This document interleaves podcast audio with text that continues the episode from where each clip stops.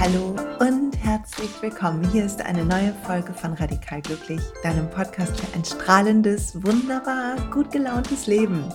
Heute gibt es Folge 212. Fünf Tipps für ein glückliches Miteinander. Diese Folge ist schon mal eine kleine Vorbereitung auf mögliche Urlaube, Osterfeiertage oder was auch immer. Denn wie sagte Eckart Tolle schon so schön, wenn du denkst, du bist erleuchtet, dann verbringe ein Wochenende mit deiner Familie. Und heute habe ich meine fünf Lieblingstipps und Gedanken mitgebracht, die dir hoffentlich helfen, deine Liebsten zu umarmen statt zu erwürgen. ist natürlich nur ein Scherz, ne? niemand wird jemanden erwürgen, aber so dass wir genießen können, dass wir einander haben, statt uns aufzuregen übereinander, wie es so häufig ist, oder uns zu ärgern oder uns klein zu fühlen und all das.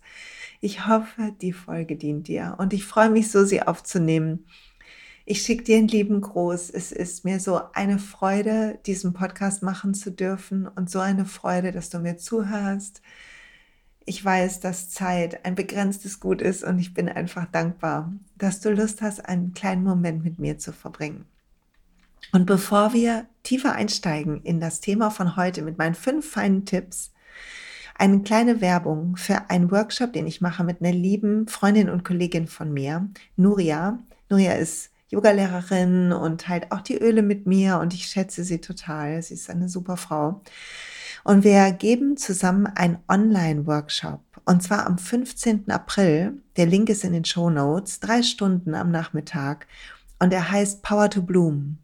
Und es ist ein Workshop, der helfen soll, in die Kraft zu kommen, zu wachsen. Blumen wachsen einfach. Und wir tun uns manchmal schwer, mit unseren Plänen und Vorstellungen einfach der Sonne entgegenzuwachsen. Und dieser Workshop wird dir helfen mit kleinen Tipps und Tricks und Ritualen aus dem Yoga, aus dem Coaching, mit dem kleinen Mini-Ölset. Ach, wir haben alle möglichen Dinge zusammengetragen, die uns gut tun und uns Kraft und Mut geben zu blühen. Und falls es dich auch ruft, dann kannst du dich unten in den Show Notes über den Link einfach anmelden. So. Und jetzt zur Folge. Kleine Tipps für ein glückliches Miteinander. Ich bin bereit, oder? Ich will zu Anfang einmal kurz erzählen, dass ich, falls irgendjemand denkt, weil ich immer so schön sage, der Supermann und so weiter, falls irgendjemand denkt, hier bei uns ist immer alles riesig geil und es läuft immer toll und es läuft, also quasi werfen wir uns beim Frühstück schon das Herzchen Konfetti über den Kopf. Den muss ich leider enttäuschen. Nein. Manchmal würde ich, würde ich auch gern was anderes werfen und mein Mann wahrscheinlich auch und auch sonst, wenn ich mit Leuten Zeit verbringe, bin ich nicht immer super entspannt. Trotz des Yogas, trotz der Meditation, trotz all der schönen Dinge, die ich weiß, überkommt mich meine Menschlichkeit. Und es ist völlig in Ordnung, wenn das bei dir auch so ist. Die Gedanken, die ich heute teile, werden dir hoffentlich helfen. Mir tun sie zumindest das. Also mir helfen sie zumindest, wollte ich sagen. Dabei ein bisschen durchatmen zu können und einen Raum zu finden in uns, wo das gemeinsame Glück entstehen kann. Und hier sind wir schon mitten im Kern der Folge. In uns ist alles, wie du weißt, ich habe es schon hundertmal hier erklärt, einmal damit ich selber wieder höre und du aber auch. In uns ist alles. Und das müssen wir uns vor Augen führen, gerade, insbesondere, wenn wir mit anderen zu tun haben. Warum? Weil dann, wenn wir mit anderen zusammenkommen, werden unsere ganzen Programme wach und plötzlich sind wir in Mustern gefangen, die wir aus Gesprächen mit unseren Eltern, mit Erziehungspersonen in unserer frühen Kindheit, mit Leuten, die uns vielleicht mal richtig blöd gekommen sind, entwickelt haben. Das heißt, in dem Zusammensein mit anderen ist die Wahrscheinlichkeit, getriggert zu werden, deutlich höher als alleine. Wenn wir alleine uns triggern wollen, dann müssen wir ja, also wenn wir wirklich jetzt auch nicht einen Film gucken oder so, sondern wirklich mit uns alleine sind, dann müssen wir schon richtig gucken, dass wir einen blöden Gedanken finden, der dann ein altes Gefühl so sehr aufleben lässt, dass wir davon selber getriggert werden. Die meisten Trigger entstehen oder werden gedrückt, es sind ja wie so Schalter an der Waschmaschine, stelle ich mir immer vor, werden gedrückt von anderen. Das heißt, wann immer wir mit anderen zusammenkommen, ist der Spielplatz zum Lernen. Und die einzige Möglichkeit, mehr Spaß zu haben, mehr Offenheit, mehr zu genießen, wenn wir mit unseren Liebsten zusammen sind oder auch mit denen, die nicht unsere Liebsten sind, aber mit denen wir diesen Moment teilen, die einzige Möglichkeit ist, nach innen zu gehen. Und was wir hier tun können, das will ich ein bisschen teilen. Die für mich die wichtigste Erkenntnis ist, dass ich die Einzige bin, die die Verantwortung für mein Glück hat. Immer noch passiert es mir so oft, dass ich möchte, dass mein Mann dafür die Verantwortung trägt. Ich will es mal hier ganz offen sagen. Ich bin einfach wirklich versaut und wahrscheinlich die meisten von uns von diesen Hollywood-Filmen oder von den Märchen früher, die enden ja mit, sie lebten glücklich ans Lebensende, bis ans Lebensende. Da geht es nicht darum, wer räumt die Spülmaschine aus oder mh, hm, keine Ahnung, was, was essen wir heute Abend oder was machen wir heute Abend solche gemeinsamen Entscheidungen über die Zeit, die wir haben, kommen in Märchen nicht vor und auch in den Hollywood-Filmen nicht. Ich sehe da Rosenblätter, Liebeserklärung und dann irgendwie gemeinsames Seufzen. Eigentlich beginnt da aber erst das Leben. Und wenn wir verstehen, dass wir selber die Verantwortung haben, wird es leichter. Einmal entlasten wir den anderen von dem Druck, etwas für uns machen zu müssen, wofür sich die Person ja gar nicht beworben hat. Die ist ja mit ihrem eigenen Glück beschäftigt. Und wir bekommen die eigene Macht über unser Leben und unser Glück wieder in unsere Hände. Wie schön ist das, dass wir entscheiden können, mit welchem Gefühl wir in manche Situationen reingehen.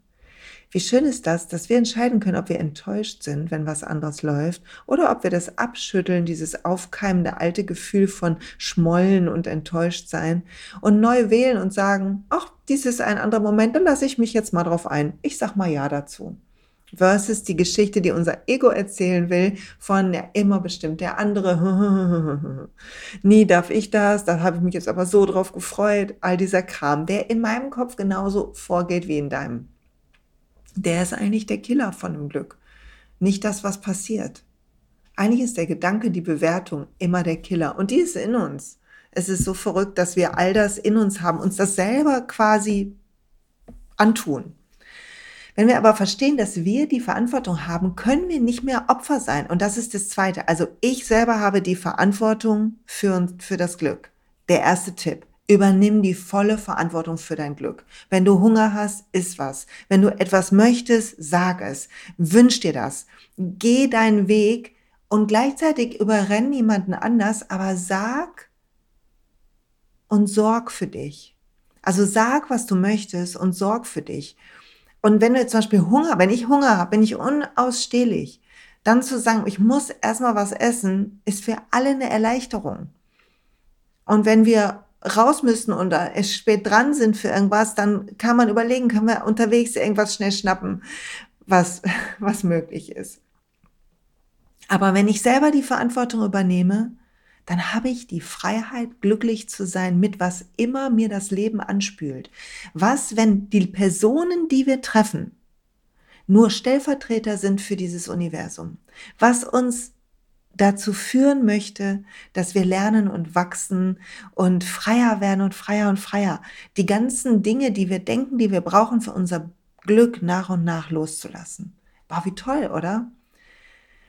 Und jetzt denk mal an den letzten Streit, den du hattest mit jemandem. Ich denke an den letzten Streit, den ich hatte mit meinem Mann, wo wir uns, wir streiten nicht lauter, wir kriegen uns in die Köpfe und ich schmoldern und er schläft meistens ein. Der kann wirklich gut gut schlafen, obwohl, obwohl wir streiten. Ich natürlich nicht. Aber ich habe es vorher vom Zaun gebrochen und auch dann die Schmollerei begonnen, statt es zu klären. Denk da dran und dann stell dir vor, das Universum verfolgt einen heiligen Plan mit dieser Situation, damit du etwas lernst.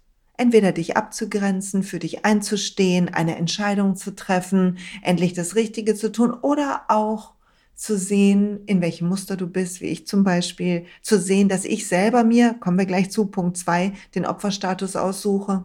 So verrückt. Okay.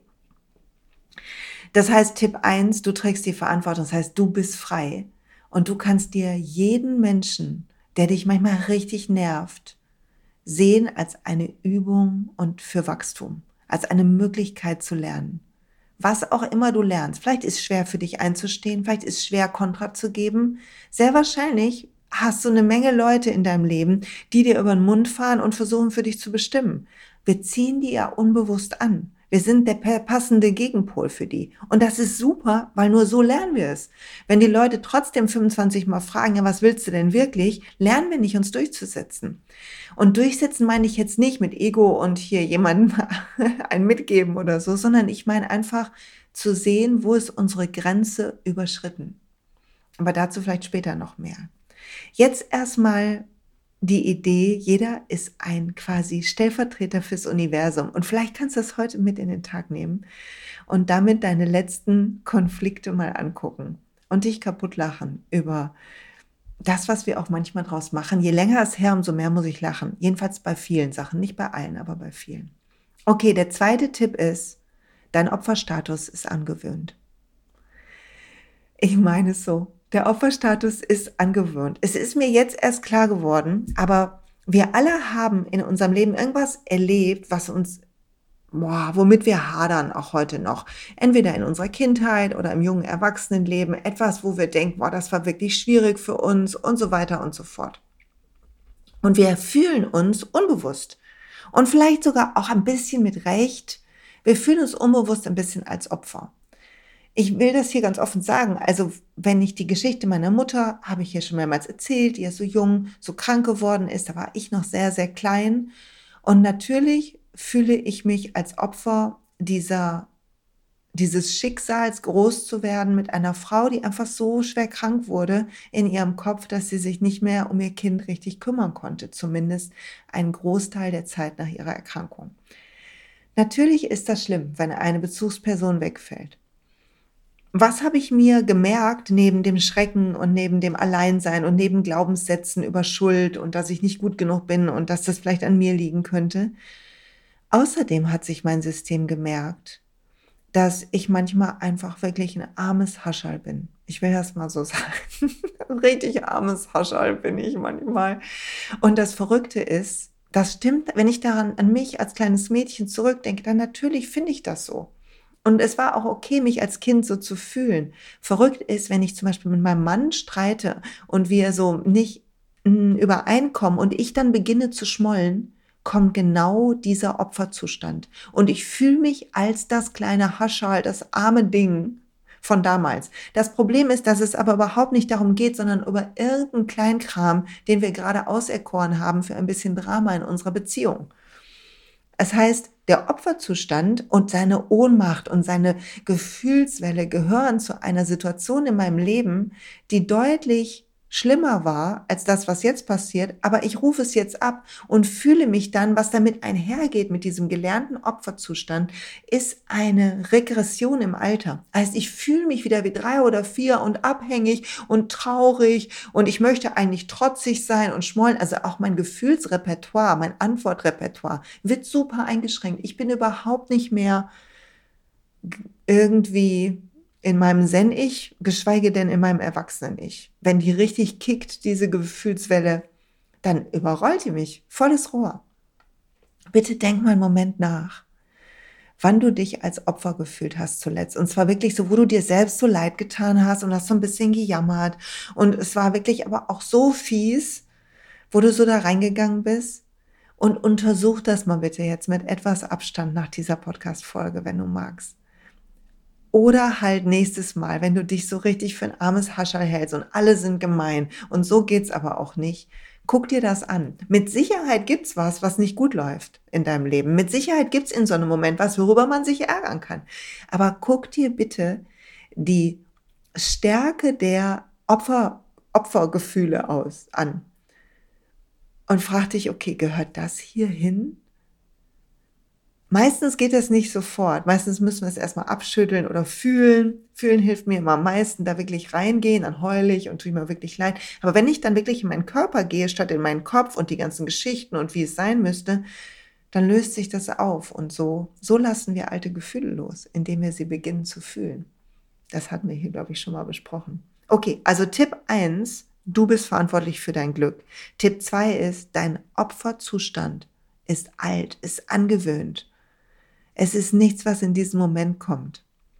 Und Achtung, dies gilt natürlich nur für in Anführungszeichen gesunde Beziehungen, wo wir miteinander ringen, aber das auf faire Art, auf Augenhöhe. Solltest du in irgendeiner Beziehung sein, wo du tatsächlich Opfer bist von verbaler oder sogar physischer Gewalt, dann bitte such dir Hilfe und ich werde das Opfertelefon verlinken in dieser Folge unten drunter in den Show Notes. Also hilft dir.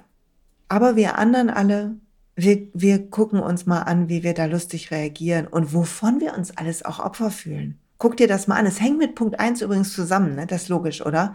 Ich gebe Verantwortung ab, wenn ich mich als Opfer fühle. Ich gebe quasi ab mein Glück, indem ich sage, andere müssen für die Bedingungen sorgen und wenn nicht, dann fühle ich mich schlecht. Oder wenn jemand sich komisch benimmt oder selber mit sich gerade struggelt, dann fühlt er sich schlecht.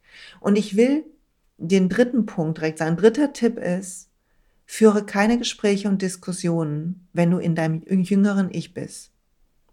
Ich sage das nochmal, führe, führe keine Gespräche oder Diskussionen, wenn du eine Regression in dein jüngeres Ich hast. Das läuft ja folgendermaßen. Du findest jemand anders oder ich finde, jemand anders ist verantwortlich für mein Glück. Das denken wir natürlich nicht bewusst, sondern wir bemerken es erst in dem Moment, wo wir enttäuscht sind, weil jemand sich so blöd benimmt oder sowas Gemeines gesagt hat und ne, ne, ne. Und dann kommt die Gefühlswelle, die ganzen Glaubenssätze werden getriggert, die Waschmaschine geht quasi, wird angestellt. Der Trigger stellt die Waschmaschine an. Waschprogramm, Opfermentalität, so war das früher schon, beginnt zu laufen. Und wir haben einen Rückfall emotional und auch in den ähm, Mechanismen, mit denen wir damit dann umgehen und diskutieren, in unser jüngeres Ich. Neulich haben mein Mann und ich diskutiert, also bei besagtem Streit, wo er hinterher einschlief. Und ich, wir haben am nächsten Tag gesagt, okay, da haben irgendwie zwei Vierjährige miteinander das ausdiskutiert. Oder sagen wir mal so, ich glaube, ich war so sechs, sieben und er war so Anfang Pubertät, würde ich sagen. Da war, das war unser Repertoire. Ich habe ähm, gequengelt und war enttäuscht und habe geschmollt und er war genervt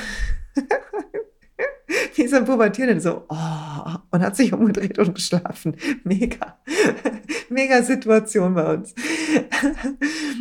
Und am nächsten Tag zu sehen, hey, da quatschen zwei verletzte Kinder miteinander. Und wir sind aber beide jetzt 50, also ich schon über 50, er ist gerade 50 geworden und trotzdem passiert das. Es ist normal, es ist menschlich. Die Gefühle werden abgerufen und mit ihnen rufen wir Logiksysteme ab, rufen, rufen wir ähm, rufen wir auch so diesen verzweifelten Wunsch ab, dass das jetzt nach unserem Sinne geht, dass es uns endlich besser geht. Bitte diskutier da nicht. Wir haben folgenden, was haben wir jetzt gemacht? Wir haben folgenden Plan. Wir suchen jetzt jeder ein Kinderfoto aus voneinander, was wir an unseren Nachttisch stellen. Also, dass mein Mann ein Kinderfoto von mir hat, nicht nur von sich an seinem Nachttisch und ich eins nicht nur von mir, sondern auch von ihm. Sodass wir, wenn wir nächstes Mal ins Bett gehen und uns gezofft haben, einfach da drauf gucken und uns wieder in den Arm nehmen, weil einfach beide Kinder gerade verletzt sind. Und das ist der einzige Grund, unser inneres Kind, unser verletztes inneres Kind geht auf die Barrikaden, weil der Partner oder die Situation es getriggert hat und dann beginnt der Punk. Und das führt natürlich zu nichts. Es sei denn, einer schafft es im Erwachsenen-Ich zu bleiben. Klappt aber meistens nicht, weil man sich so schön gegenseitig triggert, gerade in engen Beziehungen. Gerade Eltern mit Kindern, Kinder mit Eltern oder Partner, Partnerinnen miteinander.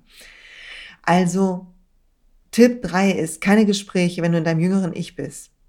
Merkst du daran, dass du einfach krass viele Gefühle gerade hast? Versuch da nichts zu regeln. Versuch nicht recht zu kriegen. Versuch nicht deinen deinen Willen durchzusetzen. Vertrau mir. Ich versuche es auch immer wieder und es klappt einfach nicht.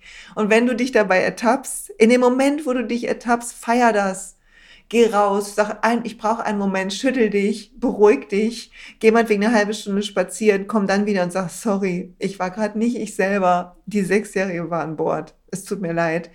Und lass uns mal als Erwachsene drüber reden, bist du auch schon wieder groß. okay, der Tipp 4 ist, Erwartungen killen alles. Neulich hat jemand zu mir gesagt, ja, ja, aber das war echt auch nicht fair, weil wie man in den Wald ruft, so schallt es hinaus, heißt es doch. Und ich war so nett vorher und ne, ne, ne, ne, und die andere Person nicht. Vielleicht kennst du das auch, ich kenne das auch. Ich versuche mich so richtig zusammenzureißen und das alles richtig zu machen und jemand anders benimmt sich wie so eine Axt im Walde. Dadurch, dass ich finde, ich habe es richtig gemacht, kommt in mir die Erwartung auf, ich dürfte ja jetzt nicht schuld sein. Es kann ja wohl nicht sein, dass dann jemand das nicht hat. Ich bin ja sogar sauer. Führen wir das mal weg von den Beziehungen. Ist noch jemand sauer, wenn er krank wird? Ich esse gesund, ich nehme Supplements und ätherische Öle und ich mache Yoga und meditiere und Sport und Bowls. Und wenn ich krank werde, bin ich richtig bisschen beleidigt. Weil ich habe doch alles richtig gemacht jetzt. Wie kann denn mein Körper jetzt noch krank werden? Das kommt mir richtig gemein vor.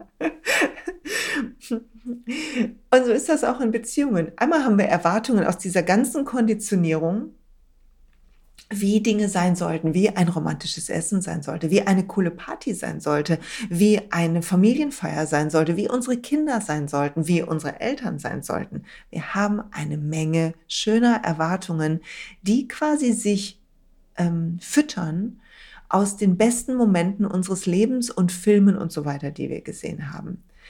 Ich habe noch nicht erlebt, dass jemand mit wirklich realistischen Erwartungen reingegangen ist. Tief in uns ist so eine Hoffnung, dass es jetzt einfach dieser Hollywood-Film endet, dass es jetzt endlich kommt und dass wir uns mittendrin wehen. Und manchmal verrückterweise für eine Sekunde oder so scheint es auch so, bis halt alle wieder normal werden und ihre Menschlichkeit nach außen holen.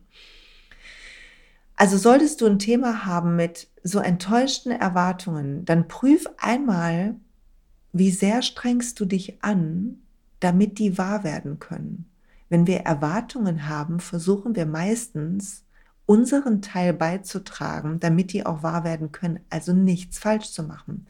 Das sorgt dafür, dass wir immer ein bisschen angespannt sind, nie ganz wir selber, und es ist, hat nichts damit zu tun, dass du dein bestes Ich bist, sondern du versuchst einfach, was wir machen oder in dem Moment, was ich meine gerade, ist, dass wir versuchen, quasi die richtige Rolle zu spielen, die liebe Tochter zu sein, die fürsorgliche Mama, die ähm, lieb, entzückende Partnerin oder Partner.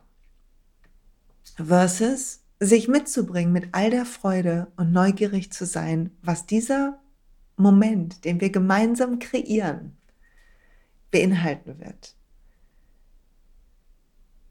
Und was wir dazu brauchen, ist Mut.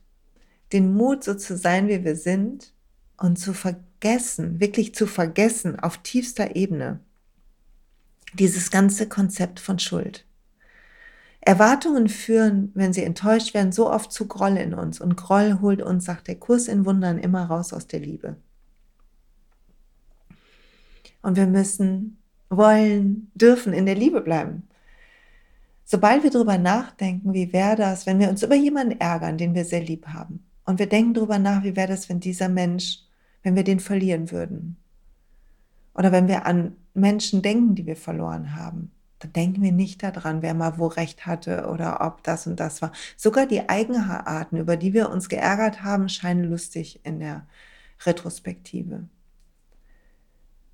Und zu sehen, dass bei so einem Familientreffen, egal wie alt alle sind, alle zusammenkommen mit ihren eigenen Geschichten und Problemen und Triggern und Mustern und dass unsere Erwartungen es einfach schwerer machen, den Moment zu genießen.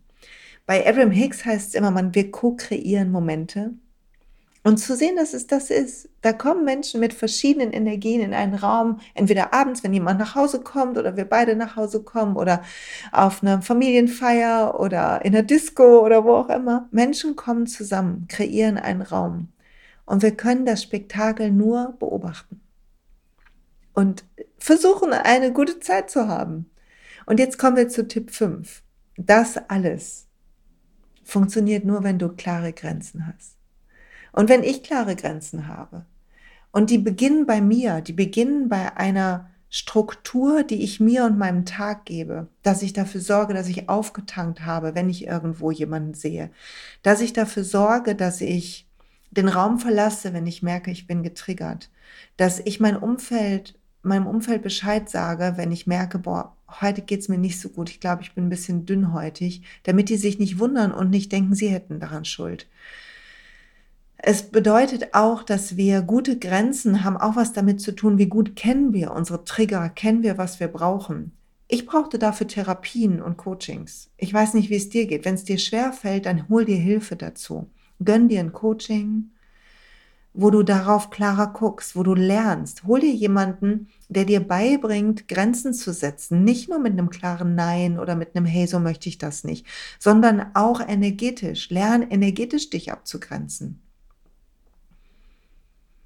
Weil mit klaren Grenzen, wenn wir irgendwo hinkommen, wo jemand anders eine Erwartung an uns hat, wenn wir keine klare Grenze haben, will ein Teil von uns diese Erwartung erfüllen.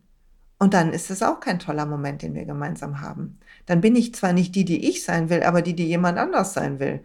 Und vielleicht habe ich sogar noch einen Widerstand dagegen. Vielleicht, vielleicht habe ich dann so ein inneres Schnauben, so, oh nee. Versus das zu spüren zu erkennen, zu atmen, sich wieder zu zentrieren. Und aus dieser Zentrierung heraus zu sehen, dass die andere Person das auch nie extra macht. Also 99 Prozent der Fälle oder 90 Prozent der Fälle oder so, sondern auch einfach unbewusste Programme hat, Erwartungen und so weiter. Wir sind unterschiedlich weit auf unserem Weg und das ist gut so ist wichtig, dass wir Leute treffen, wo wir denken, krass, sind die reflektiert und können die sich abgrenzen und wie toll und wie strahlend und wie schön. Und dass wir Leute treffen, wo wir denken, okay, was ist hier los? Noch was zu tun, ne? und das ist gut so. Nur so lernen wir, nur so wachsen wir. Wir brauchen Gemeinschaft, um zu wachsen. Wir brauchen jemanden, der uns Tipps geben kann und jemanden, dem wir Tipps geben können. Wir brauchen Spaß und wir brauchen sogar ein bisschen Drama. Das Drama lässt uns die alten Wunden fühlen. Und nur dann heilen sie. Nur dann können wir da heran. Wenn wir sehen, was nicht klappt in den Gemeinschaften, in denen wir sind, können wir hingucken, okay, was ist mein Beitrag? Wie kann ich da weicher werden? milder, sanfter. Ich habe zum Beispiel gelernt, dass wenn ich einen Traum habe von etwas oder einen Wunsch, mein Mann meistens gar nicht so krass aufgeregt ist, wenn ich davon erzähle. Also er freut sich und sagt so, ja, es hört sich schön an, aber es ist jetzt nicht so, dass das ihm so durch Mark und Bein geht. Was anderes ist, wenn wir uns zusammen hinsetzen und überlegen, was wollen wir dieses Jahr für Urlaub, für einen Urlaub machen oder was wollen wir denn am Wochenende machen. Also wenn wir gemeinsam, wenn ich nicht vorher schon überlegt habe, sondern wir gemeinsam überlegen. Das ist manchmal ein bisschen zäh, weil wir dann nicht so in die Pötte kommen und auch so unsere kalibrierten Schleifen haben. Dazu gleich nochmal mehr. Aber wenn wir dann was finden, sind wir beide gleichermaßen aufgeregt. so beide so, yay, das ist eine gute Idee. Wuh. Wenn wir schöne Pläne haben. Wir müssen gemeinsam träumen. Wir müssen uns gegenseitig inspirieren. Und wir dürfen es zwischendurch beknackt finden, weil wir immer noch zu tun haben, weil wir immer noch heilen. Aber wir können all die Dinge machen, die ich heute erzählt habe. Wir können uns selber für unser Glück verantwortlich fühlen. Wir können es in die Hand nehmen. Wir können erkennen, dass dieser Opferzustand, der manchmal, wenn was nicht so läuft, in uns hochkommt, alt ist und gar nicht in diese Situation kommt. Wir können drittens aufhören, als Kinder miteinander zu sprechen. Und wir können die Erwartungen über Bord werfen, können sehen, dass es auch nur Konditionierungen sind. Und dann können wir gucken, dass wir uns gut abgrenzen, bei uns bleiben. Und ich liebe dabei übrigens, einfach in mein Herz zu atmen und den Raum meines Herzens zu fühlen. Vielleicht willst du das jetzt auch mal kurz machen zum Abschluss dieser Folge. Und ich kann meinen eigenen Atem fühlen, meine Lunge sich ausdehnen und ein bisschen Aufmerksamkeit hier behalten in dieser Lebendigkeit von mir selbst und gleichzeitig jemandem zuhören. Und wenn ich das verliere, diese Fähigkeit, weiß ich, ein Programm ist angesprungen. Häufig, wie ich schon am Anfang gesagt habe, merke ich das erst hinterher. Aber ich lerne halt noch und du wahrscheinlich auch. So, jetzt wünsche ich dir einen feinen Start ins Wochenende, falls du die Folge Freitag hörst und eine gute Zeit. Eine kleine Werbung noch am Ende. Wenn du Lust hast, mit ätherischen Ölen zu starten, bitte schreib mir. Es gibt gerade so ein Angebot, wo ich dafür sorgen kann, dass du ein bis zwei Öle bekommst. Also schreib mir eine E-Mail. Ist unten verlinkt. Und ja, ich hoffe, du hast eine feine Zeit. Du kümmerst dich um dich und du hast Spaß gehabt. Ich hatte Spaß. Und ich schicke dir eine dicke Umarmung. Danke fürs Zuhören. Bis bald.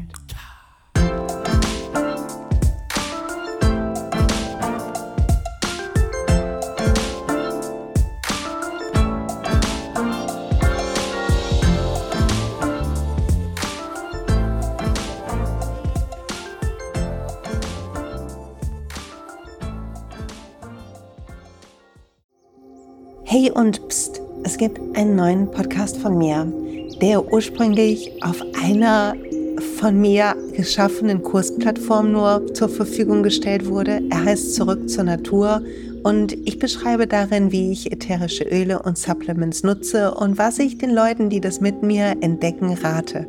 Wenn du also Lust hast, auf diesem Weg auch mir ein bisschen zuzuhören, dann findest du zurück zur Natur überall da, wo du auch diesen Podcast findest. Viel Spaß beim Zuhören.